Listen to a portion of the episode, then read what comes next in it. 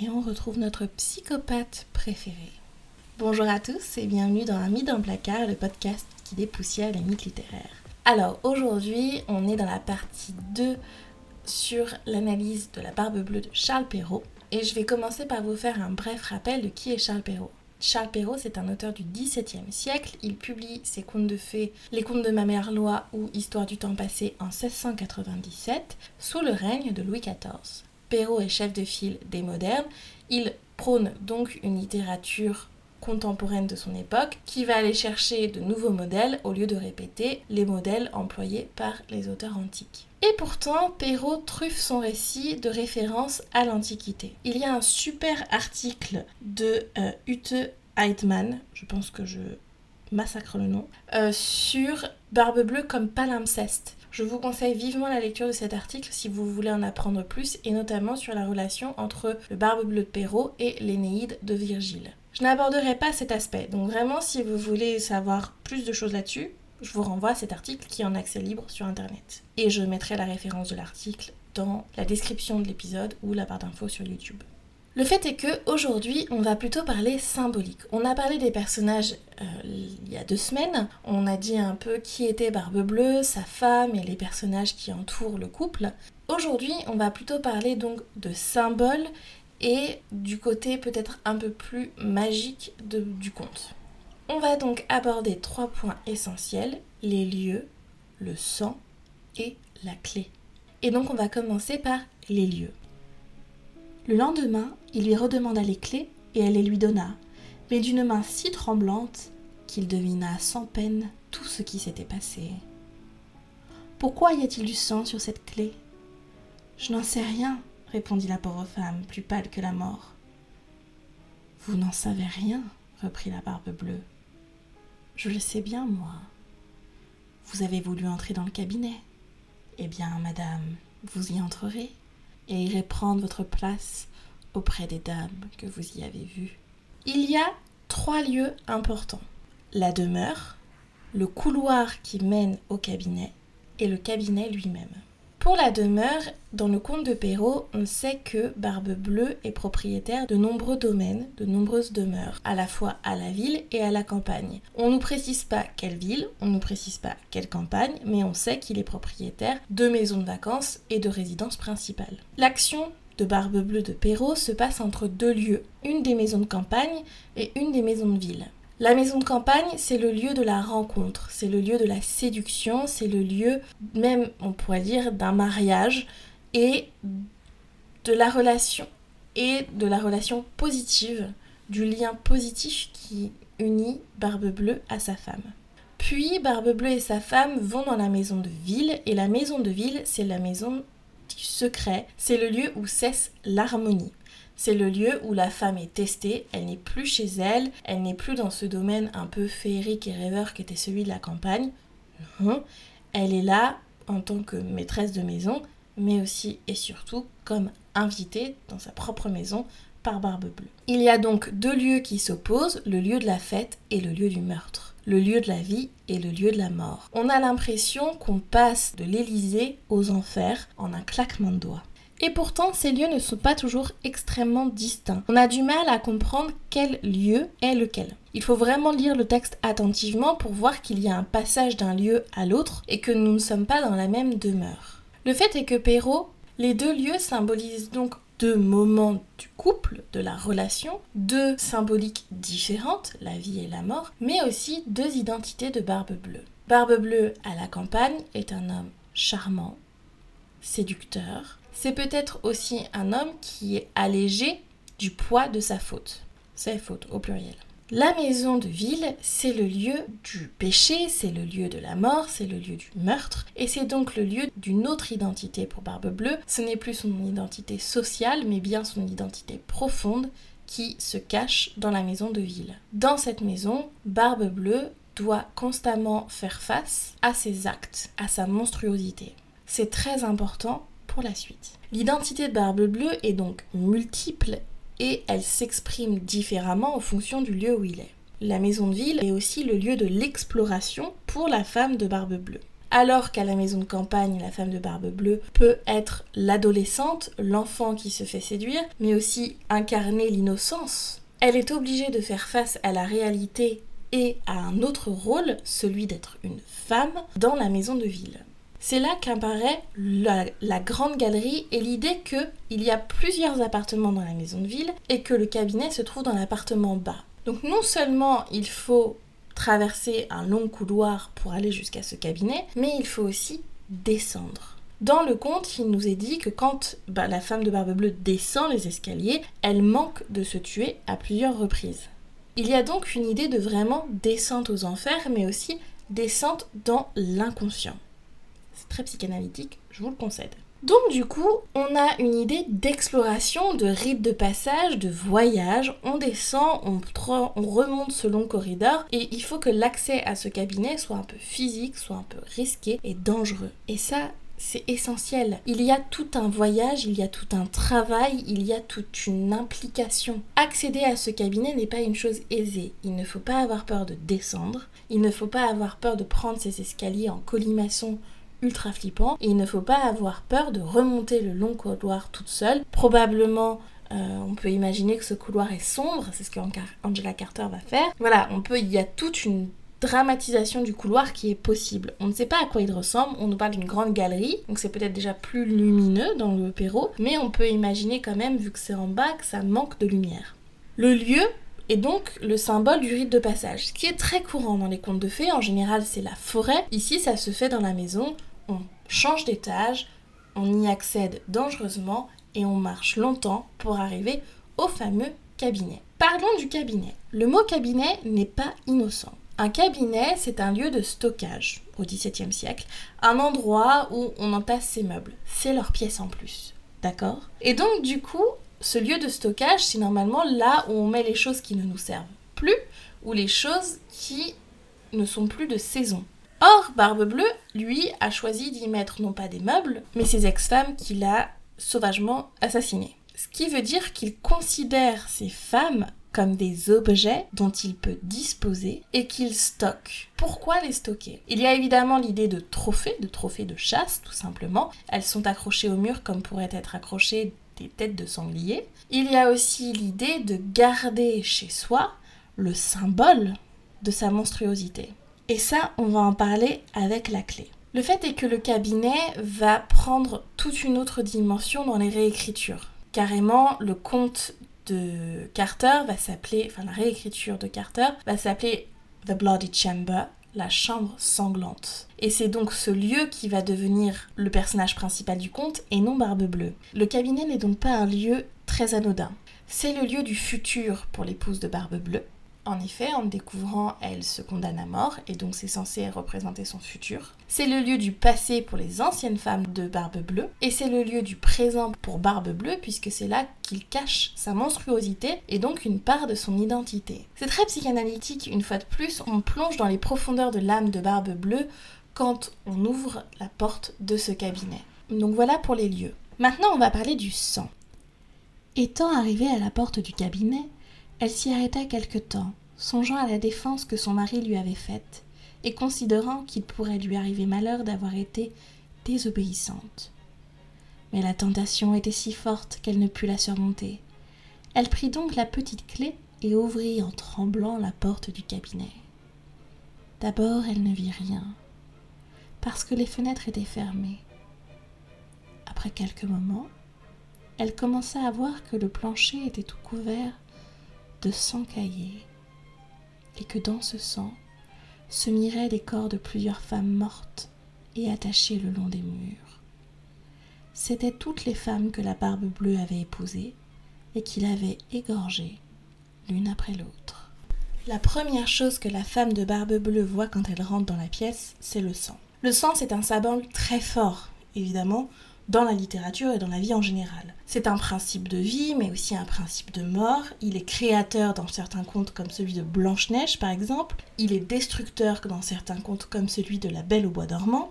Et puis, c'est évidemment un symbole extrêmement marquant. Ici, le sang est caillé. Ça veut dire que non seulement il est figé, c'est-à-dire qu'il perd son principe de vie, mais aussi qu'il n'est plus pur, il est tourné. Le sang dans Barbe Bleue devient donc un symbole non seulement de mort, mais aussi de meurtre et d'impureté. Les femmes ont été dépossédées de leur pureté, leur vie leur a été ôtée bien sûr, mais bien plus que cela encore, leur essence leur a été prise. Il y a aussi un autre aspect.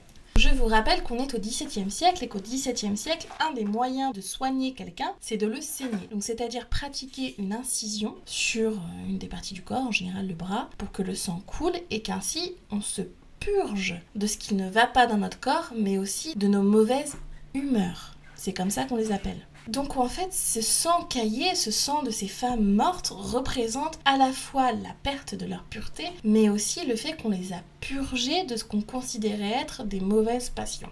Ce qui est intéressant, c'est que le sang est aussi un miroir dans ce conte. Vous savez, le miroir, c'est un symbole de vanité, mais aussi le symbole de l'identité et de l'âme.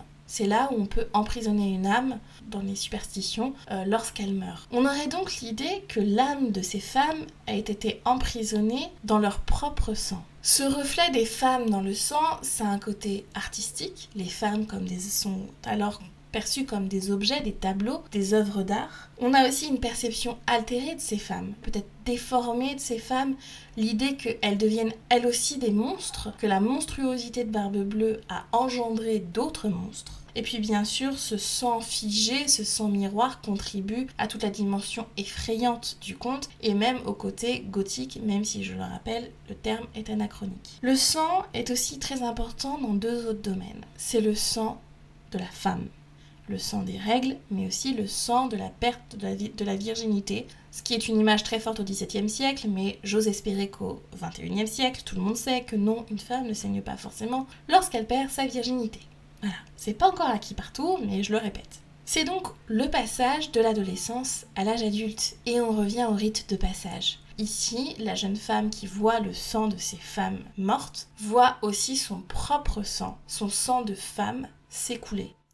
Elle n'est plus une enfant et elle doit prendre conscience qu'elle est une adulte et que les actions qu'elle commet entraînent des conséquences adultes et non plus des conséquences d'enfants. Enfin, le dernier aspect, c'est le sang sacrificiel, le sang magique. Vous le savez, le sang est souvent utilisé dans des sacrifices euh, de, magie noire. Il est aussi en général symbole de rajeunissement, je pense notamment au bain de sang ou aux vampires. Et puis, c'est aussi le sang qu'on utilise pour sceller un pacte avec le diable. Donc, ce sang qu'elle touche à travers la clé est en fait une manière pour elle de signer un pacte avec le diable. Et c'est là que la clé va nous intéresser, on va y venir. Mais donc, le sang est un symbole non pas positif dans ce conte, mais bien un symbole négatif. Il n'est pas source de vie, il est source de mort, et c'est donc un sang maudit qu'on trouve sur le sol du cabinet, mais aussi, on l'imagine, sur le corps des femmes mortes attachées au mur. Parlons maintenant de la clé. Ayant remarqué que la clé du cabinet était tachée de sang, elle essuya deux ou trois fois. Mais le sang ne s'en allait point. Elle eut beau la laver et même la frotter avec du sablon et avec du grès, il y demeura toujours du sang, car la clé était faite, et il n'y avait pas moyen de la nettoyer tout à fait. Quand on ôtait le sang d'un côté, il revenait de l'autre. Bruno Bettelheim le note, la clé est le seul objet magique du conte. C'est le seul moment en fait où on se dit qu'on est dans un conte de fées, sinon bah, en fait c'est un fait entrer l'accusé. Hein. Là en l'occurrence cette clé est magique parce qu'elle est capable de retenir le sang qui a été euh, déposé sur elle lorsque la jeune femme a fait tomber la clé. Elle est, la clé est tachée, il est impossible d'enlever le sang, la clé devient donc le témoin de la désobéissance de la jeune femme.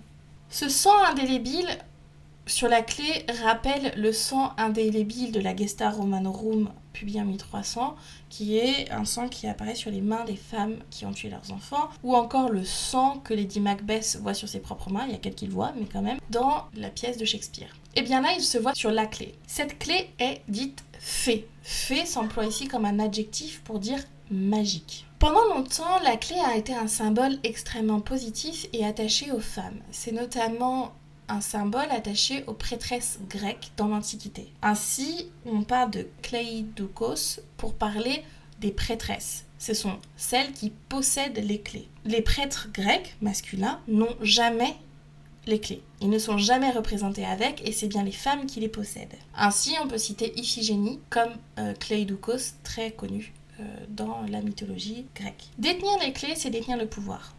Alors Hadès a la clé des enfers, mais on a aussi surtout Héra et Athéna qui sont constamment représentées avec des clés, notamment Héra qui est quand même la déesse du foyer. Et puis elle représente aussi la connaissance. C'est donc un objet, un symbole extrêmement positif et attaché au féminin, mais de la bonne manière.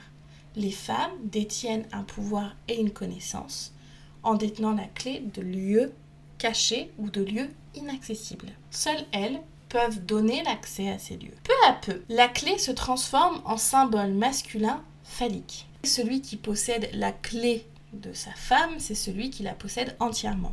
La clé tachée de sang dans Barbe Bleue prend donc une autre dimension, bien évidemment. Ça devient le symbole de l'adultère. En fait, la clé dit à Barbe Bleue que pendant cette soirée, sa femme l'a trompé. Et c'est ce que Bruno Bettelheim voit dans le conte. Permettez-moi d'en douter. Les lectures psychanalytiques, j'en suis très fan. Hein. Moi, je suis une grande passionnée de psychanalyse. En revanche, tout remettre à la sauce euh, symbole phallique et euh, sexualité dans les contes, ça me paraît un peu limité. Effectivement, la clé est un symbole de rite de passage.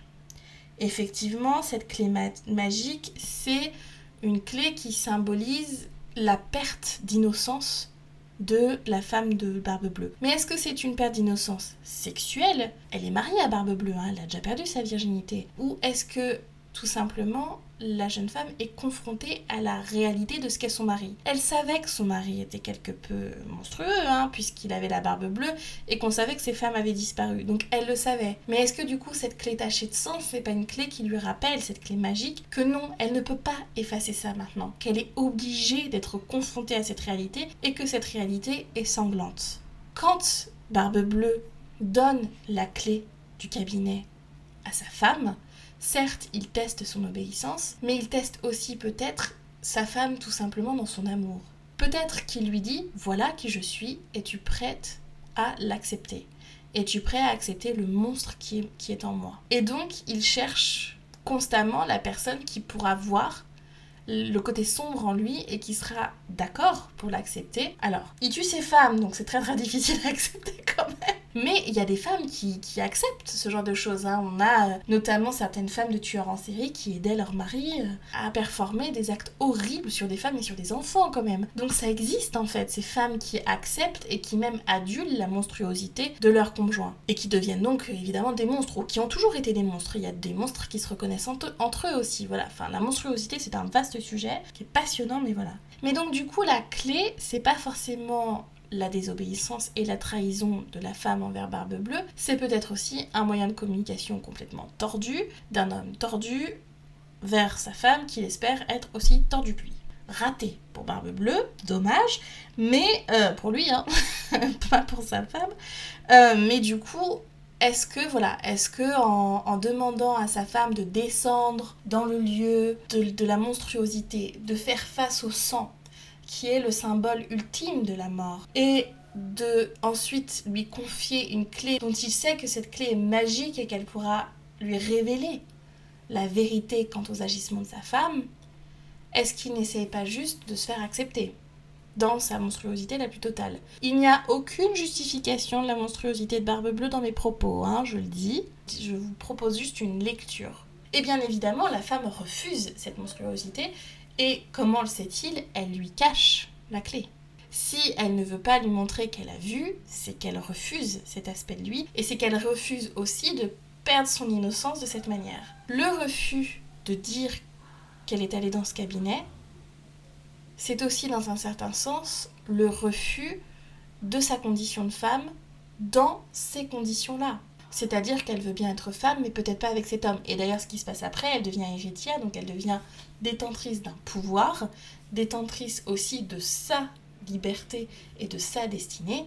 Et c'est comme ça qu'elle va se réaliser en aidant ses frères et sa sœur et en se trouvant un mari avec lequel elle va être heureuse. Donc voilà un peu pour ces symboles. Est-ce que on est face à plutôt des symboles qui nous pousse à découvrir la véritable nature de Barbe Bleue ou est-ce qu'on est face à des symboles qui nous poussent à aider la jeune femme à s'accomplir dans son rôle de femme et non d'enfant? C'est tout un truc, hein, la symbolique des contes, mais c'est très très intéressant. Et le conte de Perrault, c'est quand même un conte qui est extrêmement court, un conte qui est très peu magique au final, hein, je vous l'ai dit, c'est un fait divers. Et on a un côté euh, où on n'entre pas dans la profondeur des personnages. À aucun moment, Perrault nous raconte une histoire absolument incroyable où on se lie ou non avec un personnage, c'est fugace comme conte, c'est fugace comme histoire. Et on a l'impression que du coup, on essaye de nous transmettre un message, mais que le message n'est pas clair. Perrault nous livre deux moralités, mais les moralités ne collent absolument pas. Parce que cette curiosité qu'il reproche à la femme, et dont il dit qu'elle est euh, vectrice bah, d'une punition, mais en fait, la femme de Barbe Bleue, elle finit avec une colossale fortune et euh, un mari qu'elle adore. Donc, est-ce que c'est une vraie punition, cette curiosité Ou est-ce que c'est libérateur pour une femme qui aurait été obligée de toute manière d'épouser quelqu'un qu'elle n'aimait pas tant qu'elle n'avait pas d'argent? Donc est-ce que d'un côté, cette histoire ne nous dit pas, bah si, il faut peut-être être une femme euh, curieuse, mais il faut avoir l'intelligence derrière de réussir à s'en sortir, quoi. Donc est-ce que c'est aussi, voilà, euh, aussi une autre manière de, nous dire que la curiosité d'une femme, c'est pas si compliqué que ça et si dangereux? Du coup, c'est un conte qui est assez étrange. C'est-à-dire que c'est vraiment un conte qui a donné lieu, mais à des réécritures nombreuses et chez nombreuses. Je vous ai cité Carter, mais on peut aussi citer Margaret Atwood. Euh, il me semble que Notombe, Amélie Notombe aussi a fait une réécriture de Barbe Bleue. Enfin, il y en a partout.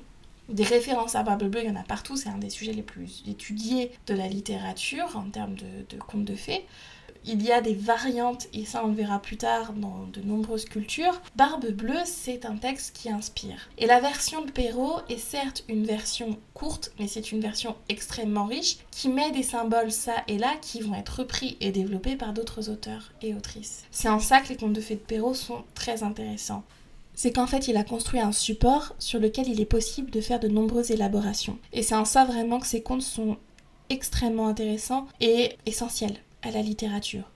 Maintenant, il n'y a pas que lui, je le rappelle, et c'est très très bien d'aller lire ailleurs, d'aller lire d'autres contes, d'aller lire d'autres auteurs et autrices du XVIIe siècle, parce que ce qu'ils ont à dire et ce qu'elles ont à dire est tout aussi intéressant. En attendant, j'espère que ça vous a plu. Comme d'habitude, je vous attends dans les commentaires, sur les réseaux sociaux, par message, etc. etc. Euh, je vous laisse les liens de tous les articles que j'ai cités et de tous les livres que j'ai cités en description de l'épisode. Et puis, ben, je vous dis à dans deux semaines. Et dans deux semaines, on parlera donc des origines du conte. Et j'espère que ça vous plaira. Et voilà, je pense que je vous ai tout dit. Je vous fais plein de bisous. Je vous souhaite euh, deux merveilleuses semaines et je vous dis à très vite. Bye